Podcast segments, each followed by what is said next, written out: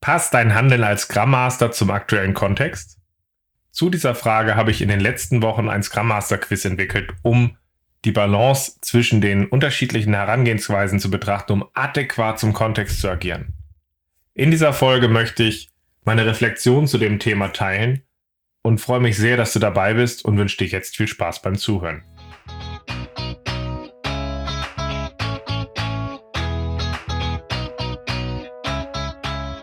Scrum ist einfach zu verstehen. Die Krux liegt in der Anwendung für deine Zwecke in deinem Kontext. Der Podcast Scrum Meistern gibt dir dazu Tipps und Anregungen. Moin Moin, in der heutigen Folge sprechen wir über unterschiedliche Herangehensweisen als Scrum Master und warum es wichtig ist, sein eigenes Herangehen regelmäßig zu reflektieren. Schön, dass du dabei bist. Mein Name ist Ralf Kruse. Ich helfe Organisationen durch Training und Coaching agile Herangehensweisen effektiv zu nutzen und das ohne Dogma und Methoden als Selbstzweck. Und genau so wollen wir heute auch auf dieses Thema schauen. Kennst du noch diese Quizze, wie es sie damals in der Bravo gab? So, welcher Flirt-Typ bist du? Ich habe mich die letzten Wochen damit auseinandergesetzt, ein Quiz für Scrum Master zu bauen und empfand es als spannende Reise, aus der ich unglaublich viel gelernt habe. Nicht nur, weil ich noch nie ein Quiz gebaut habe und schon allein bei dem Schaffen eines solchen Quizzes viel gelernt habe, nein, es war auch ein wirklich schöner Reflexionspunkt, um zu überlegen, welches sind die unterschiedlichen Herangehensweisen und welcher Arbeitsmodi passt wann wie. Dabei wurde mir halt klar, dass mein üblicher Arbeitsmodi deutlich besser zum Agile Coach passt und in dem Umfang nicht immer ganz so hilfreich ist, wenn wir als Scrum Master agieren. Zumindest ist das, was in der Konsequenz bei einem Agile Coach sehr gut ist, bei einem Scrum Master nicht immer hilfreich. Aber dazu später mehr. Jetzt erstmal der Blick darauf, warum ist es wichtig, unser Herangehen als Scrum Master zu hinterfragen. Dazu sollten wir uns erstmal ganz klar machen, dass es nicht den einen Weg gibt, wie wir als Scrum Master agieren. Unser Handeln als Scrum Master hängt nämlich maßgeblich von dem Kontext, in dem wir agieren, ab und von unserer Person. So gesehen ist es auch schwierig, wenn Leute da draußen rumlaufen und euch sagen, mach genau das, genau in dem Weg und dann wird alles gut. Weil das ist zugeschnitten auf die Situation, die Sie im Blick hatten und Sie als Person und das wird für euch so nicht passen. Aber erst einmal noch ein genauerer Blick, warum unterschiedliche Herangehensweisen zu unterschiedlichen Kontexten passen. Grundsätzlich ist nämlich mein Verständnis, dass ein guter Scrum Master daran arbeitet, seine Umgebung zu befähigen und ihr dabei hilft, sich kontinuierlich zu verbessern. Genau aus dieser Haltung heraus heißt ja auch meine Firma Enable Change. So wichtig mir der Faktor der Befähigung ist, so klar müssen wir auch aufpassen, dass wir die Leute nicht überfordern oder gar verlieren. Schließlich ist der Weg von der bisherigen Arbeitsweise, den die meisten Umgebungen gewohnt sind, zu dem, wie wir in Scrum arbeiten oder in Scrum vorhaben zu arbeiten, ein weiter. Also diese Arbeitsweise als eingeschworene Gemeinschaft, die sich zusammen einer Herausforderung stellt und übergreifend direkt zusammenarbeitet, ist halt was anderes. Und entsprechend müssen wir auch aufpassen, dass wir, wenn wir diesen Anspruch reindringen oder die Leute dorthin führen, nicht übers Ziel hinausschießen und die Leute überfordern und abhängen. Genau in dieser Umgewöhnungsphase und um den Leuten das leichter zu machen, kann eine administrative Unterstützung es den Leuten auch leichter machen, sich in dieser neuen Arbeitsweise einzufinden. Beziehungsweise es kann auch sein, dass wir es noch nicht geschafft haben, alle beteiligten Personen drumherum abzuholen oder eine widerstandsfähige Scrum-Umgebung aufzubauen und entsprechend gefordert sind, Dysfunktionen von dem Sprintrahmen fernzuhalten, damit sich Scrum entwickeln kann und was sehr Spannendes, Gutes entstehen kann. Ihr seht also, hier gibt es unterschiedliche Fliehkräfte und unterschiedliche Konstellationen, auf die wir passgenau reagieren müssen. Und ich weiß ehrlich gesagt nicht, was die beste Herangehensweise für alle Situationen ist. Es kommt halt drauf an. Jetzt kommt es aber nicht nur auf den Kontext und die Situation an, in der wir vor Ort agieren, sondern es kommt auch auf euch an. Was passt zu euch? Es gibt ja unterschiedliche Stile, aus denen heraus wir agieren können. Ich kenne gute laute Scrum Master, ich kenne leise gute Scrum Master. Ich kenne Scrum Master, die ihre Autorität aus ihrer alten fachlichen Seniori Seniorität ziehen. Ich kenne andere, die sie eher aus ihrer Methodenkompetenz ziehen. Da passt nicht jede Herangehensweise zu jedem. Und das Ganze verschiebt sich auch. Beispielsweise, wenn ihr als Scrum Master in der Lage seid, sehr offensiv zu befähigen, dann seid ihr in der Lage, dass ihr gegebenenfalls weit weniger aus administrativer Unterstützung heraus agieren müsst, weil ihr es geschafft habt, die Leute dazu aufzubauen, diese Sachen selber zu tun, oder ihr es geschafft habt, eine schon widerstandsfähigere Scrum-Umgebung zu schaffen und entsprechend müsst ihr euch auch nicht darauf konzentrieren oder weniger darauf konzentrieren, wie ihr irgendwelche Dysfunktionen von eurer Scrum-Umgebung fernhaltet, weil ihr die Leute schon integriert bzw. Rahmen geschaffen hat, diese Themen aufzuarbeiten. Aber ihr merkt schon, da kommt immer wieder auch meine Präferenz zur Befähigung durch und dass ich vielleicht nicht immer meine Stärke aus der operativen Unterstützung ziehe. Das passt auch zu meiner Arbeit und wie ich Firmen bei ihrer Arbeit unterstütze. Es passt aber nicht immer zu dem Scrum Master. Grundsätzlich gilt auch bei mir mit meinem starken Fokus auf Befähigung, genauso wie für dich mit einer anderen Präferenz, dass es ein Balance-Spiel ist. Zu viel in einer Richtung ist oft hinderlich und dysfunktional und schießt übers Ziel hinaus. Und es gilt für die Situation, aber halt eben auch passend zu deiner Person die passende Herangehensweise zu finden, um möglichst effektiv zu wirken. Fassen wir das mal aus den drei Richtungen, aus denen ich Scrum Master agieren sehe, zusammen und zeigen mal auf, was es heißt, dass wir auch übers Ziel hinausschießen können. Wenn ihr also aus der Richtung wie ich von der Befähigung herauskommt, müsst ihr aufpassen, dass ihr die Leute nicht überfordert und abhängt an der Stelle, weil sie noch nicht so weit sind, bestimmte Sachen mit zu übernehmen. Oder ihr müsst auch aufpassen, dass ihr einfach an der Erwartung von eurem Scrum-Team und eurer Scrum-Umgebung vorbei agiert, weil man in eurer permanenten Rolle von euch erwartet, dass ihr operativ unterstützt. Und ihr letztlich so auch dann gegebenenfalls den Leuten vor den Kopf stoßt und die Verbindung zum Scrum-Team und der Umgebung verliert. Genauso gilt aber auch, wenn ihr als Scrum Master sehr stark aus der Richtung einer administrativen Unterstützung agiert, dass grundsätzlich zwar dieser Punkt sehr hilfreich ist an der Stelle, um den Leuten diese Brücke zu schlagen, äh, um sich in dieser neuen Umgebung einzufinden, aber halt einfach auch die Gefahr besteht, dass ihr die Leute verunselbstständigt, beziehungsweise dass eure Unterstützung eine Unterstützung ist auf Dauer, die Dysfunktion, die wir da haben, zu erhalten, anstelle dass wir zusammen diesen Schmerz erleiden und sagen, wie wir sie auflösen. Mich erinnert diese Überunterstützung eines Scrum Masters sehr stark an eine Situation mit meinen ersten Zwillingen. Die erste Tochter hatte angefangen zu laufen, sich hochzuziehen und hat sich erarbeitet, dass sie sich bewegen konnte.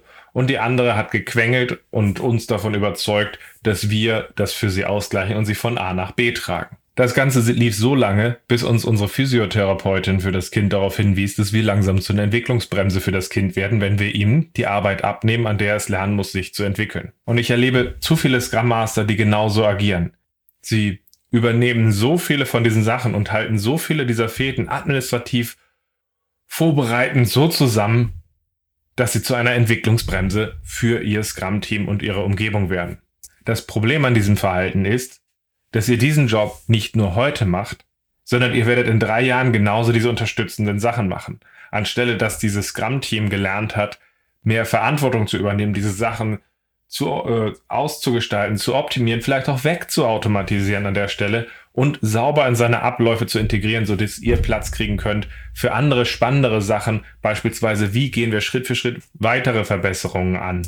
Also auch hier gibt's wieder zu viel und zu wenig. Und zu guter Letzt sehe ich aber auch den behütenden Scrum Master, der sehr stark guckt, dass die Scrum-Umgebung von äußeren Einflüssen geschützt ist, was grundsätzlich erstmal ein guter Faktor ist, damit eine Scrum-Umgebung entstehen kann, in der man anfangen kann, sich einzuspielen, eine Dynamik entstehen zu lassen und wirklich, da ist es auch wichtig, diese plötzlichen Dysfunktionen von der Umgebung fernzuhalten.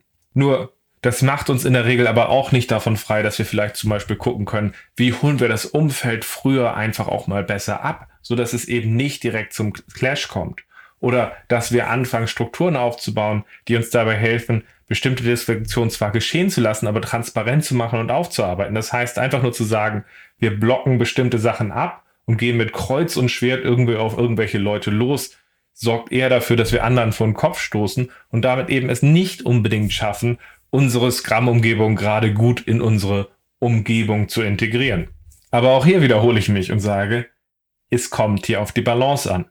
Es einfach geschehen zu lassen, ist falsch.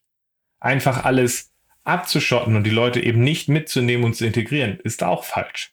Also, wir haben jetzt rausgearbeitet, es kommt auf den Kontext an. Es kommt auf euch und eure Präferenz an und eure Fähigkeiten und dann gibt es unterschiedliche Typen, aus denen wir agieren.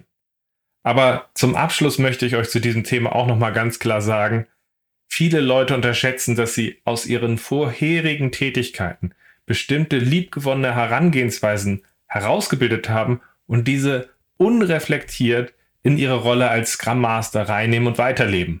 Das mag in einigen Fällen kein Problem sein. Häufiger sind das aber Arbeitsweisen, die mit Scrum und der Rolle als Scrum Master überhaupt nicht vereinbar sind. Und genau dazu habe ich meinen Scrum Master Quiz geschaffen. Das habe ich dabei aber ganz bewusst auch sehr schmal gehalten und auf sieben Situationen und drei Scrum Master Typen begrenzt. Mein Ziel war es ja nie, einen wissenschaftlichen Typtest zu schaffen, die ja eh von einer ganzen Reihe von euch als sehr fragwürdig angesehen werden. Wie ich finde, zu Recht. Das Ziel war es, einen agilen Test zu schaffen, also einen Test, wo der Weg dieses, diesen Test zu machen zur Reflexion einlädt und dir dieses Ergebnis einen gewissen Impuls gibt, über dein Handeln nachzudenken, ohne dass du das Ergebnis jetzt unbedingt höher hängst, als es ist. Es ist ein leichtgewichtiger Test und an sieben Situationen können wir bei Weitem nicht alles ganz genau festmachen, wie du als Scrum Master agierst.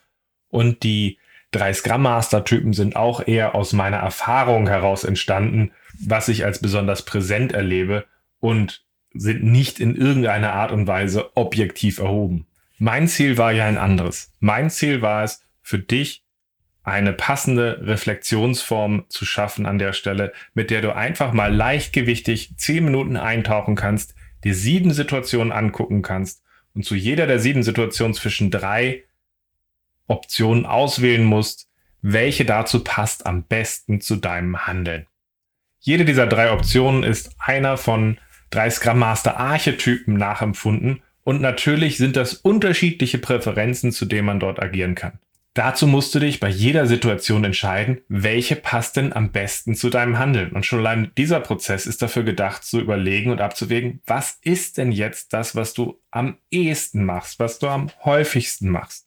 So dass du Frage für Frage für dich reflektierst, was mache ich hier eigentlich? Wie agiere ich hier eigentlich? Was würde ich denn vielleicht auch lieber machen? Aber natürlich macht es auch diese einfache Abfrage für mich leichter aufzusummieren und euch am Ende ein Ergebnis anzuzeigen weil letztlich summiere ich am Ende einmal durch das Quiz durch, welche Antwort habt ihr am meisten gegeben? Auf welchen Typ habt ihr am meisten eingezahlt? So dass ich euch am Ende anzeigen kann, hey, deine Antworten zahlen am meisten auf den und nicht auf den Typ ein. So kann ich dir am Ende vom Quiz anzeigen, welcher der drei Archetypen bei deinen Antworten am meisten präsent sind. Das heißt, die drei Archetypen, die in diesem Scrum Master Quiz vorkommen, sind der Administrator, der Behüter und der Enabler. Wenn ihr nochmal zurückschaut in dem, was ich euch vorhin an Zwiespalten aufgezeigt habe, dann sind das genau die Abwägungen, über die ich damals gesprochen habe. Und die habe ich verdichtet in drei Stereotypen. Wobei man auch sagen muss, nach der Reflexion für diesen Quiz würde ich nicht sagen, dass der eine Typ besser ist als der andere. Auch wenn ich eine stärkere Präferenz zum Enabler habe, das Wichtige ist eigentlich eher, dass jeder dieser drei Typen sich erst einmal grundsätzlich auch weiterentwickeln kann und aber auch aufpassen soll, dass er die Stärken von den anderen Typen mitnutzt. Und genauso gilt bei allen Antworten, dass ihr zwischen diesen drei Antworten natürlich abwägen müsst, was ist das Präsenteste für euch. Natürlich hat jeder von uns auch einen gewissen Anteil von den anderen mit drin und die Welt ist nicht schwarz-weiß. Das macht es doch so charmant. Das Schöne ist aber auch, dass ich auf Basis von euren Antworten euch am Ende ein Ergebnis ausgeben kann, wo ich noch einmal zu eurem Präferenztyp, der am meisten aufgetaucht ist, einmal anzeigen kann und sagen kann, das ist mein Eindruck von den Eigenschaften, die hinter eurer Auswahl normalerweise mit zum Vorschein kommen. Das sind die Eigenschaften, das sind die Entwicklungsmöglichkeiten. Und aufbauend bereite ich gerade eine E-Mail vor, die euch passend zu eurem Typ euch nochmal sehr konkrete Verbesserungsmöglichkeiten und Entwicklungsmöglichkeiten aufzeigt. Also konkret gesprochen habe ich eine erste E-Mail bereits jetzt vorbereitet, quasi ein erstes Inkrement, die einen ersten weiterführenden Eindruck euch gibt, wenn ihr euch darüber über die E-Mail anmeldet. Und ich werde jetzt äh, die nächsten Wochen daran arbeiten, das Ganze nochmal zu verfeinern und zu vertiefen, sodass ich euch sehr konkrete Entwicklungsmöglichkeiten zu den einzelnen Typen geben kann und hoffe, das hilft euch dabei weiter, konkrete Ansatzpunkte zu sehen, mit denen ihr an eurer Entwicklung als Scrum Master arbeiten könnt. Aber ehrlich gesagt, bin ich da auch sehr gespannt auf euer Feedback zu dem, was ich bereits an Informationen bereitgestellt habe, so dass ich sehr passgenau die weiteren Informationen euch zusammenstellen kann, dass sie euch auch wirklich weiterhelfen. Grundsätzlich kann ich euch zu diesem Scrum Master Quiz sagen, dass ich unglaublich viel aus dieser Erstellung gelernt habe. Und damit meine ich nicht nur den Punkt, dass ich gelernt habe, hey, so kann man ein Quiz aufbauen und so kann man ein Quiz aufbauen, dass es tatsächlich zu einer Reflexion einlädt.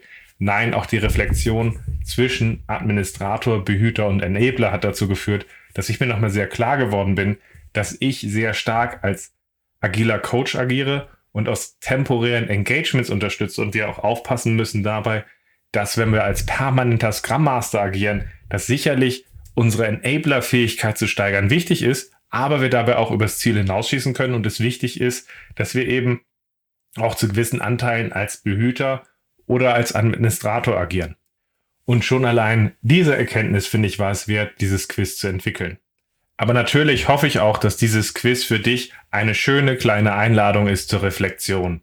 Den Link zum Quiz findest du in den Show Notes. Und ich würde mich freuen, wenn du dir 10 Minuten Zeit nehmen würdest, um mal durch diese sieben Situationen durchzugehen und zu balancieren und dich zu fragen, welche von diesen Antworten ist jeweils bei dir am meisten präsent. Aber natürlich bin ich auch sehr neugierig und würde mich freuen, von dir zu hören, was du von diesem Quiz an sich als auch von der Follow-up-E-Mail hältst so dass ich an diesen Sachen auch weiter tun kann und das Ganze noch besser zu machen. Also, freue mich von dir zu hören und hoffe, dass wir uns in der nächsten Folge wieder hören. Bis dann!